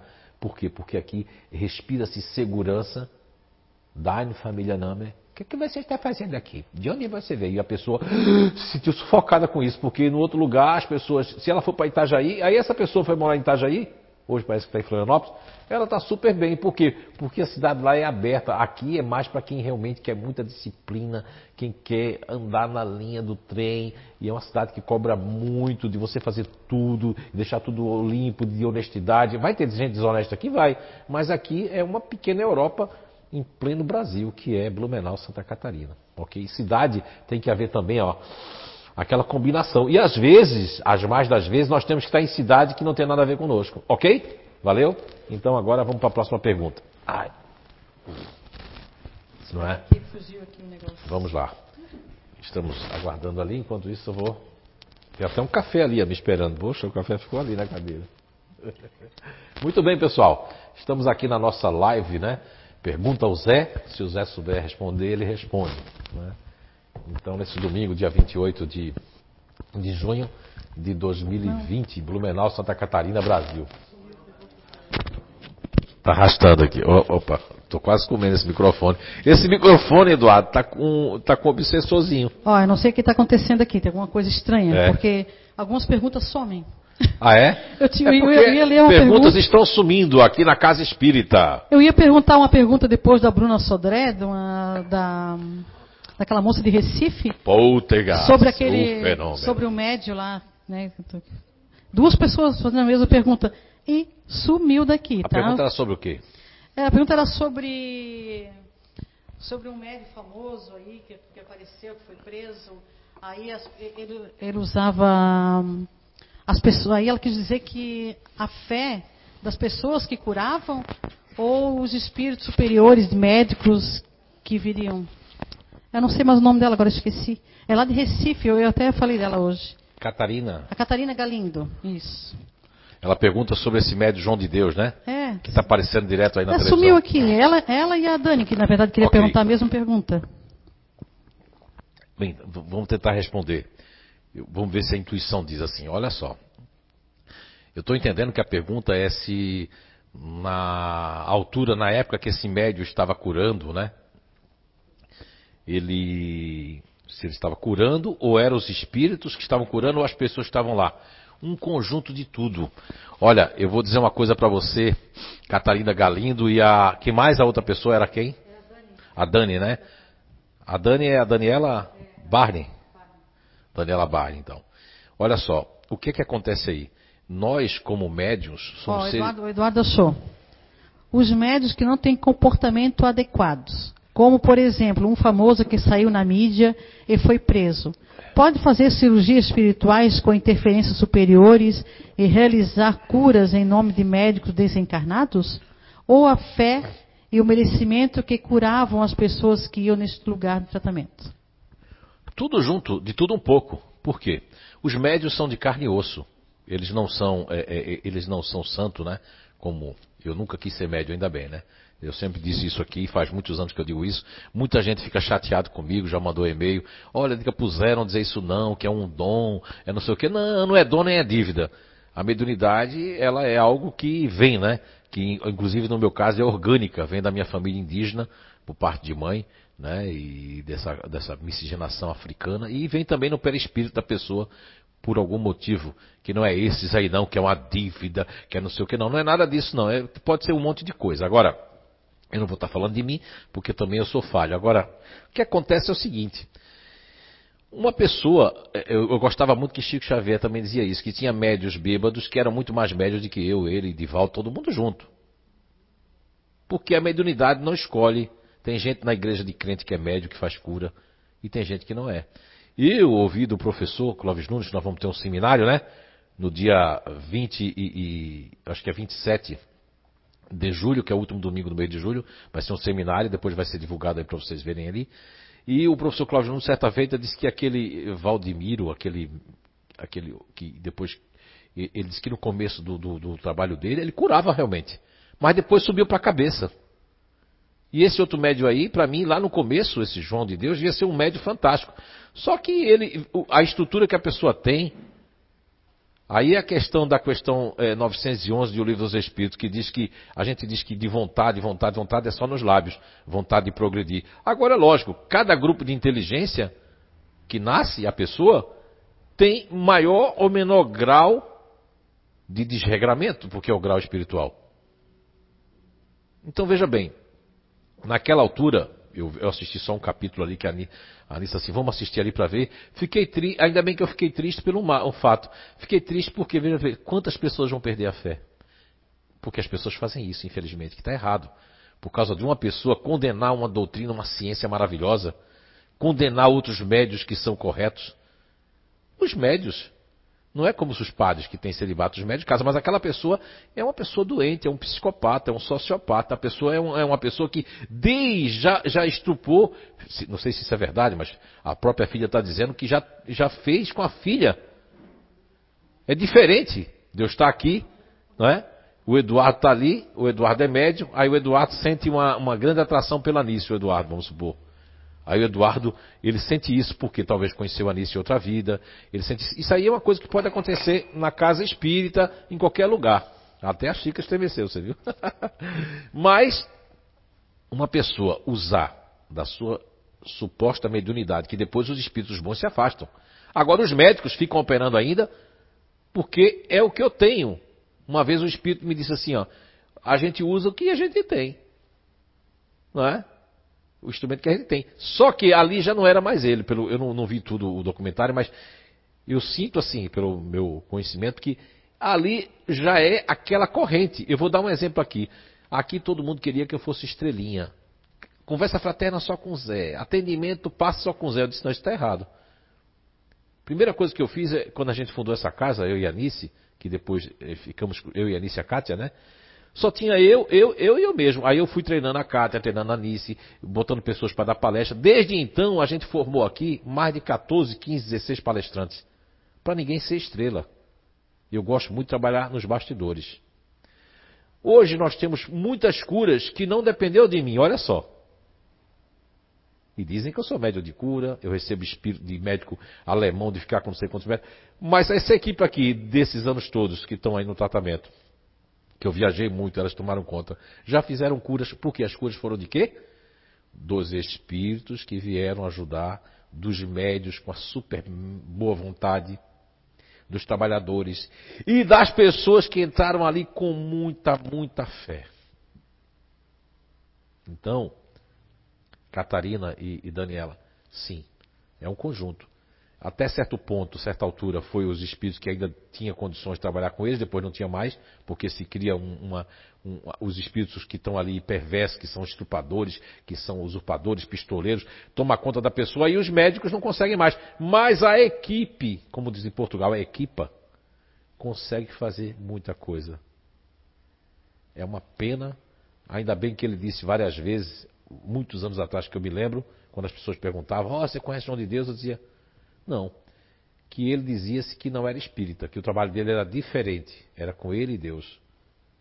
Não é? Tá vendo você? Mas vai acontecer médios aí que se dizem espírita também, de psicografar coisas que não são verdadeiras, tudo por conta de quê? Orgulho, egoísmo e vaidade. Agora, aqueles que fogem da vaidade, fogem do orgulho, todos nós estamos aqui na Terra e isso para mim é pecaminoso, né? Isso é degradante. Isso é, é, é para mim que venho do que tive uma cultura de nascimento no Nordeste, uma criatura daquela ali, a gente fazia, é, é, lógico eu não, né? Mas as pessoas faziam uma coisa com ele que eu não vou dizer aqui que se fazem com os bodes, com os bois, sabe? Para engordar. E desculpa eu falar isso, mas é que isso como pai, né? Eu tenho filhos, né? Imagine você, o pai já começar a, a, a, a com sua filha a fazer o que ele fez, né? Já demonstra e, e, aí você vai perguntar assim, poxa, como é que os espíritos, mesmo ele tendo feito isso, ainda trabalharam com ele? E veja que oportunidade ele perdeu de fazer o bem, pessoas de outros países viam, né? Então, assim, ó, além dos espíritos ter se afastado, os outros curavam. Ele queria fazer espetáculo com faca enfiando as pessoas. Então, a, a decadência desses médios que vieram para comprovar a espiritualidade também foram assediados pelo monte de espíritos, né? Por exemplo, Arigó, Dr. Edson de Queiroz em Recife, é? foram médios, aquele outro rapaz que era engenheiro, que eu esqueci, eu esqueci, o nome dele agora, que esse aí também não morreu nem nada, mas se afastou, nunca mais ninguém falar dele, que recebeu também e fazia cirurgias. Eu me lembro também, esqueci o nome dele agora também. É, e eu fiz muita cirurgia em São João, tudo, ainda bem que eu nunca tive, olha, pelo menos eu nunca é, é, é queimei a, mediunidade, né? Porque até como, quando você não quer ser médium, você não tem apego a essa vaidade de ser médium, de, ah, eu sou médium. É, não, não, não, eu, inclusive, eu quero ser investigador, cientista. Agora, não deixo de estar aqui, como hoje, dia domingo, que eu podia estar na minha casa, para ajudar as pessoas. Tem uma coisa que Jesus Cristo falou que eu acho muito interessante. Do Evangelho de Jesus, né? Porque não tem, ele não escreveu. Que é assim, ó. Catarina, Galindo, Daniela e todos que estão nos escutando. Uma árvore boa não pode dar maus frutos. E uma árvore má não pode dar bons frutos. Você só pode reconhecer uma pessoa quando você a vida, porque a pessoa, por mais que ela queira mentir, que ela queira enganar, a máscara cai. E o que aconteceu ali é que foram milhares de pessoas, centenas e até mais do que centenas delas foram curadas. E milhares foram também enganadas e outras tantas foram, coitadas, danificadas no seu, no seu foro íntimo, né? De perturbação sexual e etc. Então, quando a pessoa ela faz o bem e faz o mal, na matemática mais e menos é igual a menos. Então a gente tem que fazer sempre o bem e procurar nos corrigir sempre. O que vale é a intenção. Então, árvore boa só pode dar bons frutos. É? A Elis pergunta: Nesse momento do Covid, a etiqueta velar o corpo é, de, e despedindo do ente querido desencarnado. Mudou. Não tem mais 72 horas para a cremação ou 24 horas à espera de enterrar o corpo. Como fica esse desencarnado e a família que não vivenciaram essa despedida? Olá, Elis Miquelin, Jundiaí, São Paulo, obrigado pela pergunta. Olha, a pergunta é bastante coerente com o momento e com, com o conhecimento espírita, né? Olha só, é, o, existem coisas que mudou na psicosfera e, e na, inclusive na, nas partes é, eletromagnéticas, né? E em termos de miasmas, em termos de, de, de, de energia terrena, nos nossos corpos, né? Inclusive, é, obedecendo sempre à lei da gravidade que tem o nosso planeta, nos polos, né? No movimento de translação e rotação do planeta Terra. Agora, eu creio, particularmente eu, quero assumir Zé Araújo, dentro dos estudos e dentro das orientações espirituais coerentes, que muitas vezes eles não me respondem e algumas vezes me respondem porque é por uma questão de, de, de melhorar o meu conhecimento, o meu entendimento nas coisas. O que eu percebo é que Chico Xavier, ele queria ser dois dias, porque ele, veja bem, o Chico Xavier é de 1930 e pouco, se eu não me engano, né? Então, a, a, todos nós, dependendo da época que nós nascemos, nós criamos, como diz aqui os batistenses aqui de Santa Catarina, uma barda. Criamos, nós criamos um, um, não é uma, uma superstição, mas criamos um símbolo que aquilo nos afeta, né? E o conhecimento que ele tinha, que a espiritualidade passava, e que era da época também, é que o fluido vital tinha que se esvair todo. Né? E esse tempo, agora veja bem, tem famílias que enterram a pessoa ou que cremam a pessoa antes da pandemia já querendo se livrar do corpo. Eu já vi casos que a pessoa foi de um acidente e ficou tão estropelado que fedia. O caixão fechado. Então veja bem, eu tenho esse caso da psicografia que eu falei de São João Batista, que uma jovem de 14 anos sofreu um acidente de carro e ela foi retirada do corpo antes, praticamente, do choque fatal. Merecimento. Então, se acontecesse com essa jovem muito antes da pandemia, muitos espíritos a espiritualidade já trabalha que é a transição. Agora, vai acontecer? Vai, porque nós estamos no planeta. Ah, mas tudo tem que favorecer? Não. Existem os desfavorecidos. Existem pessoas que estão desencarnando porque não tinham que desencarnar, mas foi um auto-suicídio, porque eu procurei e não queria nem saber. E existem pessoas que foi aproveitado, existem pessoas que, é, é, que o desencarne também é uma prova para a família, é uma prova para si. As famílias como ficam não é fácil. Olha, você, por quê? Porque assim, Elis, e todos que estão nos escutando, vai depender do apego. Se você tem um conhecimento de verdade, porque tem gente que diz, não, mas eu, eu conheço a doutrina espírita, eu estudo espiritismo, mas a grande prova é no desencarne de um filho, de uma filha, aí a pessoa acabou o espiritismo, acabou a fé, acabou a caridade, acabou o entendimento, o que é que vem? Deus, Deus, por que tu fizeste isso, Deus? Não é? Como se Deus tivesse alguma coisa a ver com isso. Então vejamos bem. É um momento difícil para essas pessoas que não podem nem ao menos, porque olha, uma pessoa que está se despedindo, entra em gritos, entram em, em, em desespero pela perda, né? Que é momentânea para nós que somos conhecedores que o Espiritismo matou a morte, que não existe a morte, e sim a continuidade da vida. Agora imaginem vocês, pessoas que raramente acreditam na vida depois da morte. Então essas pessoas, quanto mais materialistas, quanto mais despreparadas, maior é o sofrimento delas. E nós temos que ser solidários. Nós não temos como espírita de chegar e dizer assim, não, ele não morreu não. Isso não adianta dizer para uma pessoa que não tem o um conhecimento. Muitas vezes a pessoa tem o um conhecimento e entra em desespero pelo apego, pela ligação forte espiritual.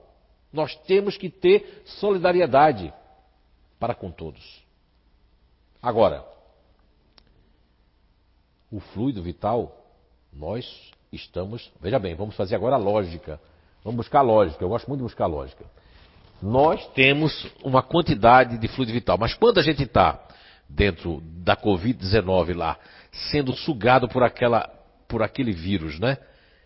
Não é isso? Ele está sugando o nosso fluido vital, ele está acabando. Então ali, ó, a pessoa pode ser enterrada até na mesma hora, porque o fluido vital se esvaiu. É bom pegar a lógica. todo o nosso ectoplasma, o fluido vital que vivifica a vida, que faz ligação com o baço, ligação com as suprarrenais, ligação com o cortisol, que é a cortisona, que é o último, último dos hormônios que está ali lutando pela vida, todo isso aí, ele é fragilizado, ele é deteriorado, no qual suga-se, que é o sopro da vida, que é o fluido vital, e do corpo humano, e o espírito aí não tem mais a ligação célula a célula e o espírito vai vai se desintegrando e ele vai saindo e aí ele volta para a pátria espiritual e deixa esse corpo aqui. Então isso diz o que? A lógica diz que todas as pessoas que estão desencarnando com a Covid-19 foi extinguido, se extinguiu o fluido vital. Elas não precisam demorar, elas podem ser no meu ponto de vista de conhecimento, de estudo de 30 e poucos anos, que ainda não sei muito, do, mas um pouquinho que nós entendemos e sabemos, e buscando a lógica através da razão, como dizia o codificador Allan Kardec, dá para se perceber que o que nos prende, o que nos prende à vida, aos órgãos do nosso corpo e à vitalidade de viver, é o fluido vital. Se tem um vírus como o Covid-19 que vai minando todas as forças corroendo todo o nosso campo, a, afetando nossos pulmões, as nossas forças. Então, quando extinguir essa força, o nosso espírito se despreende e esse corpo pode ser, inclusive, enterrado no mesmo instante, porque ali já não existe mais nenhum, nenhuma ligação do, do, do, do, do cordão né, prateado, como dizem, nenhuma ligação fluídica mais. Ali é só a carcaça que tem, com todo respeito, mas aí o que nós temos que nos preocupar? Com a família que sofre, que não pode. Realmente isso é muito importante, viu, Elis? Porque a família não vai ter como se despedir, que é a última despedida, que é exatamente, foi toda essa tradição que foi colocada, né? E que o livro dos Espíritos diz que, inclusive, muitos crentes, eles dizem que os mortos devem enterrar seus mortos. Os crentes não são chegados a isso, né? Então, mas é muito importante isso que você falou, porque essas famílias aí nós temos que acalentá-las, mas de modo a não afetar a sua fé ou o seu pequeno conhecimento sobre essas questões de, do desencarne. Os espíritas, muitas vezes, alguns espíritas, eles querem impor, assim como os outros fazem, e isso não faz parte do cabedal, da plataforma do qual nos deixou o codificador Allan Kardec, que não é para fazer a cabeça de ninguém. A gente tem que usar a caridade, saber como entrar e o que essas pessoas precisam é de consolo, de uma palavra amiga e não de crítica ou de querer ensinar a ela aquilo que no momento de dor é muito difícil de ser ensinado. Ok? Espero ter respondido. O, Edu, o Eduardo Tenório é o filho da Rosane e do Roberto. Eduardo Maranhão. Aí eu... Ah, o Edu, Edu, ah. Em Buenos Aires. Eduardo Tenório. Então, ustedes eh, lo siento muito, né? lo siento. Nós muito vamos bem. ler mais uma. Eduardo, pergunta, muito boa pergunta, Eduardo. Mais uma pergunta do YouTube. Mas antes tem um comentário da Juju Finardi, é Juliana, né? Uh, melhor programa de domingo, assistir a live do Zé. Ô, Juliana, que bom, que bom, viu? Muito obrigado aí, né? Isso aí é, é, foi uma ideia surgida pela espiritualidade. Então, no primeiro domingo que eu fiz isso, eu não estava preparado para fazer isso, eu estava em casa sozinho, e aí o celular eu rodei o contrário, não sabia mexer no Instagram, né? É, e aí eu, eu, aconteceu isso ali, foi um impulso da espiritualidade que fez eu fazer aquilo, e aí a gente vai continuar. Muito obrigado aí pelo carinho, né? E, e pelo feedback. E dizer para vocês que no próximo domingo vai ser no Identidade Eterna, tá certo? No projeto que começa às 16 horas. Então, toda vez que tiver o Identidade Eterna, quando tiver o projeto de Identidade Eterna, nós vamos fazer às 4 horas da tarde dentro do projeto de Identidade Eterna, onde a gente vai fazer a explanação e vocês podem também ter um momento ali para perguntas, ok? É, dentro do projeto de Identidade Eterna. E aí no outro domingo, depois de Identidade, já é com o Zé, os cartazes vão estar sempre aí com vocês, tá certo? Muito obrigado.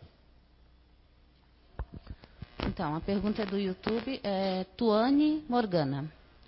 Se na nossa programação reencarnatória recebemos o BNI necessário para a atual existência, nossos resgates em família também recebem o BNI necessário para essa aprovação?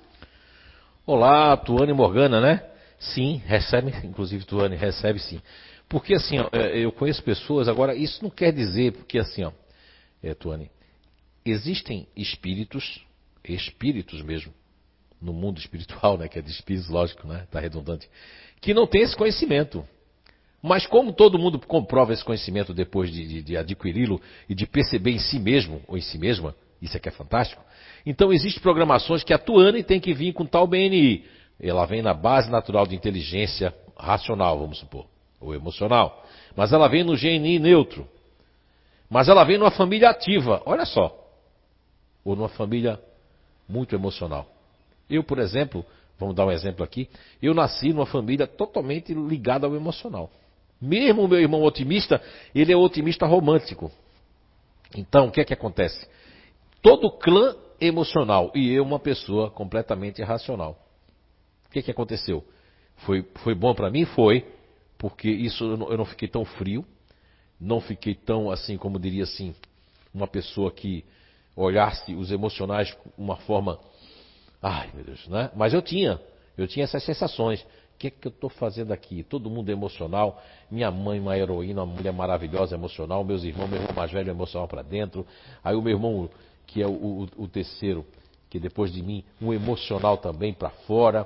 Aí depois eu tenho um otimista romântico. Depois eu tenho, aí sim, o caçula, que é aquela pessoa hiper mega prestativa, mas que é uma pessoa racional para fora. Não é? mas não deixa de ser uma pessoa hiperprestativa para estar tá fazendo as coisas. Então, essa foi a influência da, do nosso inconsci, inconsciente coletivo do lar.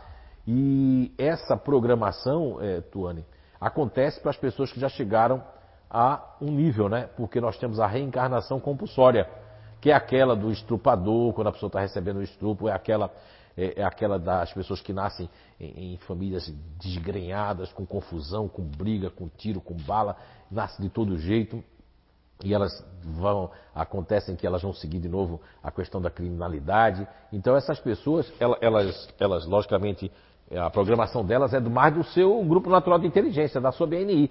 Onde elas vão parar é uma questão aí de, de aí você vai dizer, poxa, existe isso, existe. Porque pense bem, que os espíritos, por mais que a gente tenha um guia espiritual, que todo mundo tem um anjo da guarda, mas quem vai mais ser cuidado é aquele que mais está fazendo alguma coisa em prol do universo, em prol desse planeta, mesmo que ela tenha vindo de outro planeta, como tem na questão 72 e vai até 78, né?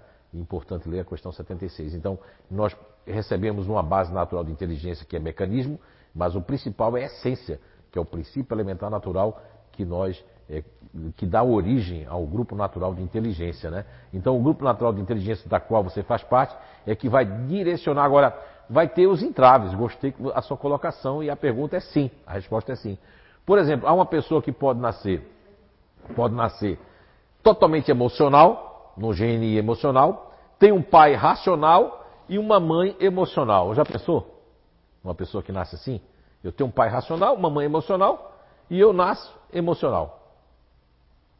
Veja bem, pode acontecer. Pode acontecer a pessoa nasceu, eu sou de uma base natural de inteligência ativa, de um GNI ativo, tenho um pai racional e uma mãe emocional. Olha aí. Não é? Então vai ter essas configurações é, do inconsciente coletivo do lar, da nosfera, né? É, que vai ter da forma pensamento do lar, que vai influenciar bastante, tanto no resgate, como influ influenciar na expiação, ou como influenciar não é? no crescimento e na evolução de cada um de nós. Agora é o Ronaldo. Bom dia. Estou no grupo neutro racional, perco muito facilmente a paciência e me irrito com, com pouco que posso fazer. Me irrito com pouco. O que posso fazer para conseguir controlar e não estourar toda, toda hora, causando situações que depois tornem embaraçosa para mim, no trabalho e em casa? Olá, Ronaldo. Um bom dia aí, muito obrigado pela pergunta. Olha, Ronaldo, eu estava falando sobre isso no podcast, foi o meu, foi o, essa série do podcast que tem lá do Fernando Mendonça, né?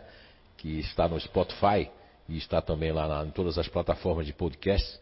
E eu falava, primeiro eu comecei como, como os, com, com os emocionais, depois fui pro, pro, pro, pro racional agora. Foi agora há pouco, foi essa semana, que é o número 43, se eu não me engano, o Eduardo sabe mais. E eu falava sobre essa irritação dos neutros racionais, né? Que coisa interessante. Eu falava que. Só que eu não pude falar isso aqui que eu vou falar para você agora. Que aqui é o Zé Araújo. Aqui eu posso falar sobre espiritualidade. Você vê, Ronaldo, que tem gente que vai lá no Fernando Mendonça perguntar coisa daqui. Eu não sei se é para prejudicar, não, sei se não entenderam ainda que o Fernando Mendonça ele tem que trabalhar com os crentes, com os protestantes, ajudar todas as pessoas. E o Zé Araújo aí é para quem realmente buscar o espiritismo, buscar o espiritualismo, buscar realmente conhecer é, é, é, a ciência espírita do pouco que eu sei, né? Agora vamos lá. Uh, essa irritação das pessoas que nascem como neutro racional, elas estão ligadas exatamente ao plano reencarnatório. O Ronaldo veio, na presente existência, habitar um princípio elementar natural que eu nominei de indolência, do qual tem várias, várias coisas positivas, maravilhosas, são as qualidades, são as habilidades, e tem as inabilidades. Agora, quando o espírito está pela primeira vez dentro do neutro racional, não foi à toa. Foi exatamente, Ronaldo, para aplacar, restringir, eliminar do homem velho a irritação, a impaciência, a intolerância, o julgamento apressado e a irritabilidade com aquilo que não tem lógica. Veja bem, a única que faz parte do, do, do neutro racional é a irritabilidade com aquilo que não tem lógica, ou com o atraso das pessoas. E muitas pessoas do neutro racional que são bastante melindrosas é porque foram emocionais no, no, na reencarnação passada. Ah, e pode a pessoa. Pode, porque veja bem, aponte exatamente o neutro. O neutro tem o racional com o emocional na sua, nos seus mecanismos cognitivos, não é só isso. Na própria composição psíquica, espiritual e material. Então veja bem, eu, venho, eu conheço muitos neutros racionais que são, alguns aqui me deram feedbacks e, e comprovaram que eles sentem essa irritação. E eu conheço neutros racionais que são leves. E neutros racionais que são pesados. Por quê?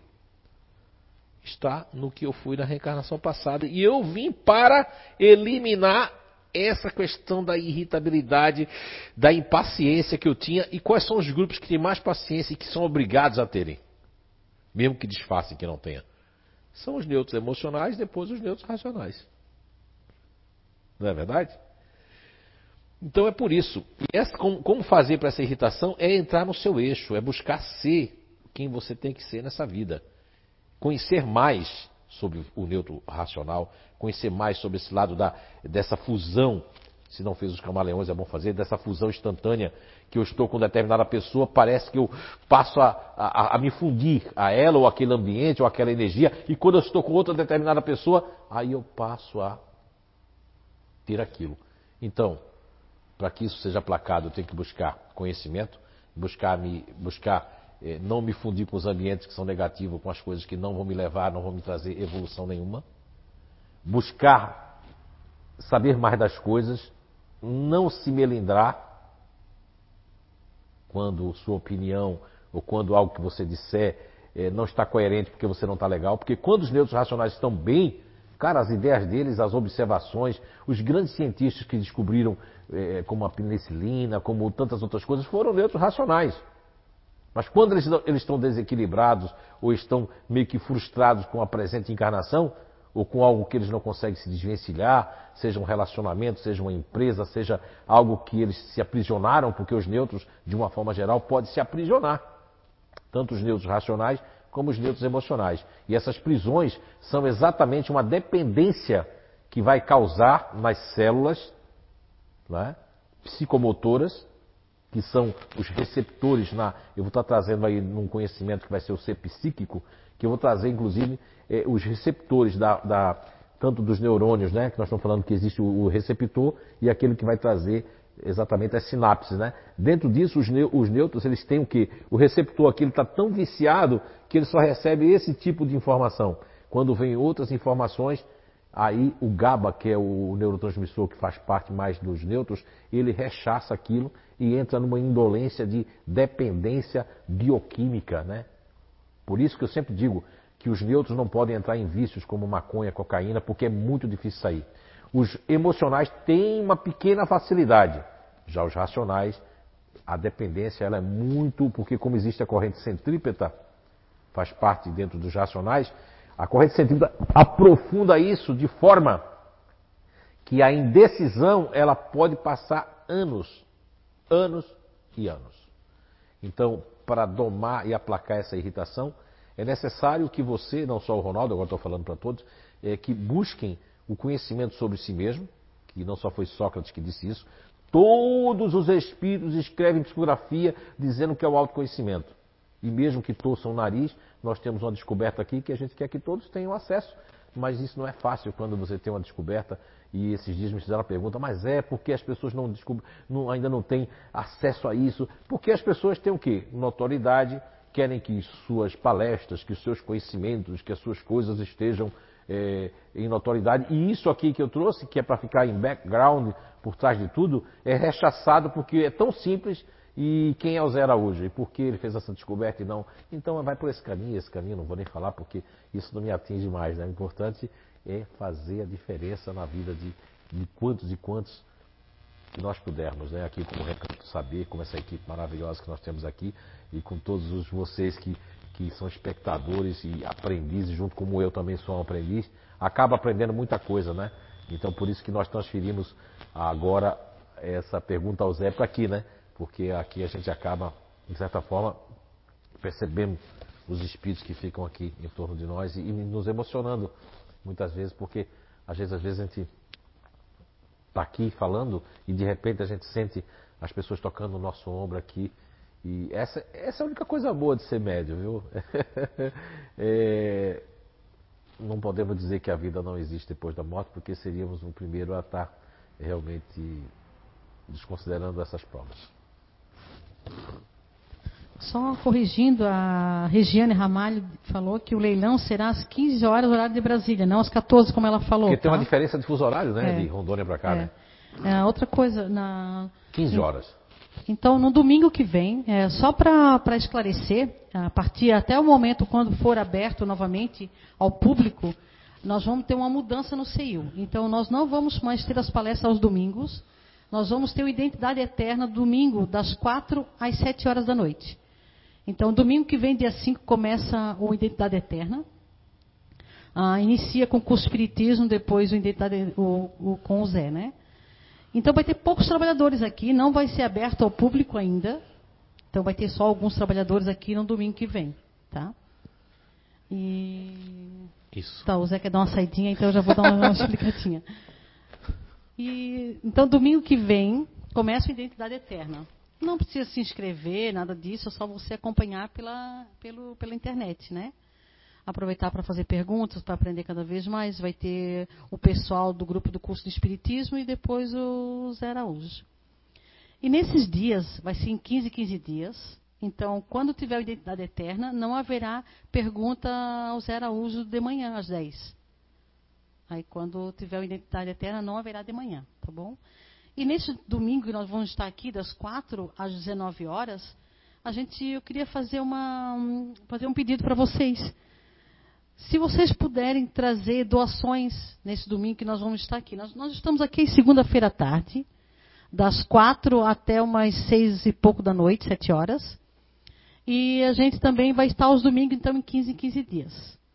Se puderem trazer trazer alimentos, doações, trazer roupa. Ah, o Guarda Anjo é um grupo lá de São João Batista que ele faz um trabalho lindo para aquelas mães que não têm que, do, que não tem a roupinha, não tem do primeiro bebê que nasce, não tem não tem enxoval, não tem nada. Então elas, elas fazem todo o enxoval dessas mães que necessitam.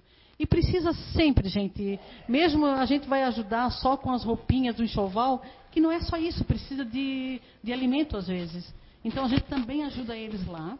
Então, se puderem trazer ah, sabonetinho, shampoo, produto de higiene para eles e deixar. Pode trazer segunda-feira das quatro às seis horas, às quarta-feira das seis até uma, umas sete e meia antes da nossa palestra e aos domingos em 15, 15, 15 dias do Identidade Eterna. Tá bom? É isso. José já chegou. Olá, então vamos Já para é 11h30. mais uma pergunta, né? Uhum. E só lembrando que nós vamos ter também, com essa mudança do CEIU, nós vamos ter sempre o do último domingo do mês, nós vamos ter um encontro, tipo seminários, com outros palestrantes de fora, junto com o Zé Araújo. E nesse, agora dia 26 de julho, 27. nós vamos. Dia 27? Dia 26, acho. É o último domingo do mês de julho, nós vamos ter um seminário com o Zé Araújo e Clóvis Nunes. Uma hora e dez cada um, e depois vamos abrir para pergunta 40 minutos, tá bom? Então vamos à última pergunta. E desculpe assim se pulamos alguma, alguma sumiu daqui, eh, a gente usa o nosso celular, mas nós vamos fazer umas mudanças aí para Mistério. melhorar também, tá? Das próximas vezes nós vamos usar o Perguntas computador do. CIU, fazer uma mudança para dar tudo certo. Poltergeist, o fenômeno. Estamos também melhorando cada domingo, né? A última pergunta, então, vou ler da, da Viviane Fagundes. Bom dia. O continuador emocional absorve muitas energias? Energia? Existe uma maneira de filtrar energias negativas? Olá, Viviane Fagundes, obrigado pela pergunta. Então, o continuador emocional, não sei se você fez um inato recentemente com a apostila última, nós temos o continuador emocional para dentro e para fora. Todas as pessoas que têm o emocional para fora, os continuadores emocionais, não só os disponíveis que são esponjas, o continuador emocional para fora, ele acaba absorvendo muitas coisas e muitas energias. E eu vou estar falando sobre isso no e-book que eu pretendo terminar, e hoje de manhã eu queria estar lá escrevendo, mas veja bem, Viviane, nós temos que estar aqui para fazer isso. Eu podia ficar o dia todo, como eu fiquei ontem, o dia todo escrevendo, o dia todo né, mandando um monte de e-mail aí, de vídeo pro, pro Eduardo, que ele só dizia para a esposa dele, o Zé tá trabalhando, o Zé tá trabalhando, meia-noite. Esses dias eu mandei, era duas horas da manhã, né, um monte de coisa pro Eduardo ali, para as pessoas. Então, veja bem, ah, o continuador emocional, ele absorve sim energia dos outros e ele é um dos grupos que é mais difícil aprender a controlar. Tanto que nesse projeto que não, não é do CEIU, não é do INATO, mas se coliga com os dois, porque ele é o meio, né? É um projeto que começou com os livros mais a nível psiquiátrico, os livros comportamentais, que são os livros Você é a Cura. Mas eu sabia desde então que era um projeto que ele ia tomar outros rumos. E como está tomando agora, que é o Identidade Energética, onde vai ser breve, em breve, fique aí. Eu acredito que o mais tardar, até final de julho, nós devemos estar, para começo de agosto, lançando os e-books e também os- as oficinas, os cursos técnicos né, na área de todo o grupo natural de inteligência e a energia de cada um de nós. É, mas são, são livros que não estão ligados ao espiritismo, não estão ligados, está com conhecimento do inato, traz conhecimento dos chakras e para quem não sabe, eu sinto a energia desde os meus 2, 3, 4, 5 anos de idade e é um conhecimento que eu tenho há muito tempo dentro de mim, que eu trago dentro de mim mesmo, né, que é a prova viva dessas condições energéticas pela psicometria, e eu vou estar aí colocando aí para fora tudo que realmente eu vi, senti e coisas que nós aqui usamos na sala do passe, que além do conhecimento do Jacob Mello, né, grande estudioso do magnetismo, mas a gente transcendeu isso no- na seguinte forma, que cada um de nós temos uma energia diferenciada. Então, para isso, Viviane Fagundes, você tem que conhecer como funciona não é? os seus chakras em termos de energia. É, conhecendo isso, o primeiro e-book vai falar disso. Vai falar da propriedade energética de cada grupo, vai falar inclusive é, como é, controlar e tentar equilibrar isso através dos egos de apoio, das energias circundantes. Então nós vamos ter também é, técnicas que vai servir para as pessoas de reiki, apometria, do passe. Mas o livro ele não é um livro espírita, é um livro realmente para ajudar a todos que não estão aqui dentro do- da doutrina espírita. Inclusive vai ter um capítulo que fala, Viviane, porque existem locais, nós vamos fazer, não é um feng shui, não é nada, é uma técnica energética para as empresas, que dá uma liberação em termos de energias paradas, e você às vezes pode comprar uma empresa, ou a sua empresa está com energia estagnada, por motivos de pessoas muito fortes, elaborar uma energia lá, que elas não estão bem e aquilo saturar o ambiente da empresa e muitas vezes uma coisa não sai do canto, a resposta não vem. Então os continuadores emocionais junto com, com outros emocionais que são abertos eh, absorvem essa energia e às vezes essa energia dependendo da forma de pensamento nossa, elas, ou com a pessoa que você está vivendo também, ela demora a sair, demora a ser evaporada. Tudo isso nós vamos estar fazendo e falando. Se eu for dar a resposta agora aqui para você, você teria que conhecer o que eu estou escrevendo agora no momento. E então, é, posso dizer para você que sim, há um efeito esponja. E nesses novos conhecimentos aí do projeto www.vocêacura.com.br, vocês vão ter já um, alguns artigos que tem lá dentro e algumas comprovações, porque nós vamos estar trabalhando aí ineditamente trazendo conhecimento sobre a água e a água vai ser uma das grandes ferramentas que nós vamos estar usando aí também. Mas ela, vou explicar como fazer, como deve ser feita e você tem que conhecer muitas coisas, pequenos detalhes para dar empreendendo em favor próprio, né? De forma as pessoas a terem conhecimento sobre si e sobre a energia que é qualitativamente diferente de outras energias, ok? Então, estamos chegando no final de mais uma live Pergunta ao Zé. E eu espero que as pessoas que de alguma forma aí houve um poltergeist aí que sumiu as perguntas, que não fiquem chateadas, porque demonstra que você ainda não tem a caridade conosco, né? E com a, todos que estão aqui do CEIU, porque nós saímos é, de nossas casas para vir aqui com boa vontade, coração. Vocês estão nos seus lares, aconchegante, muitos aí com calor aí no Nordeste, em outros lugares, em outros países, né? como está o Eduardo lá na Argentina, que Tenório, olha, Tenório, ó, poxa, nome forte, Eduardo Tenório, né? Muito bem, todos que estão aí, né? Um abraço a todo mundo que participou, aqueles que não participaram, mas que de alguma forma a gente conseguiu é, chegar até vocês com alguma informação que possa servir para o seu conhecimento e para a evolução de cada um de nós. Quero agradecer ao Eduardo, incansavelmente, veio aqui mais cedo para preparar toda essa técnica. A Pamela, né, que veio aqui para nos dar força, leu, trouxe nossos cafés aqui, nossas águas. A Anice, que está aqui também, né, com toda a força ali, lendo as mensagens e trazendo essas informações para todos nós. E a espiritualidade boa amiga, que aqui esteve presente, que nos ajudou de alguma forma a nos intuir e a trazer uma energia que possa ser emanada para vocês agora. Então, que Papai do Céu abençoe a todos nós, que tenhamos uma excelente semana e que possamos fazer dos pequenos conhecimentos que a gente possa usar no dia a dia e abrir a nossa mente para que possamos amar mais do que desejar coisas ruins para os outros e para nós mesmos. Então, que Deus abençoe, ilumine e vamos fazer um, um, uma pequena vibração para vocês agora, para todos que estão nas suas casas e que essa, esse lenitivo né, de, desse pensamento, de vibrarmos com poucas palavras, mas fechando os olhos e mentalizando o amor, o bem, a paz e principalmente para as famílias que estão perdendo seus entes queridos através da Covid-19 ou de outros males, de enfermidades, doenças que normalmente estão esquecidas, mas que acontecem todos os dias. Que possamos todos nós agora vibrarmos por aqueles que já partiram com a saudade boa e vibrarmos para aqueles que estão de alguma forma desalentados, revoltados, tristes, que eles possam levantar a cabeça e agradecer pela oportunidade da vida, que a vida é boa, a vida é boa, é boa a vida, que Papai do Céu nos abençoe. Assim seja. Um grande abraço. Até a próxima.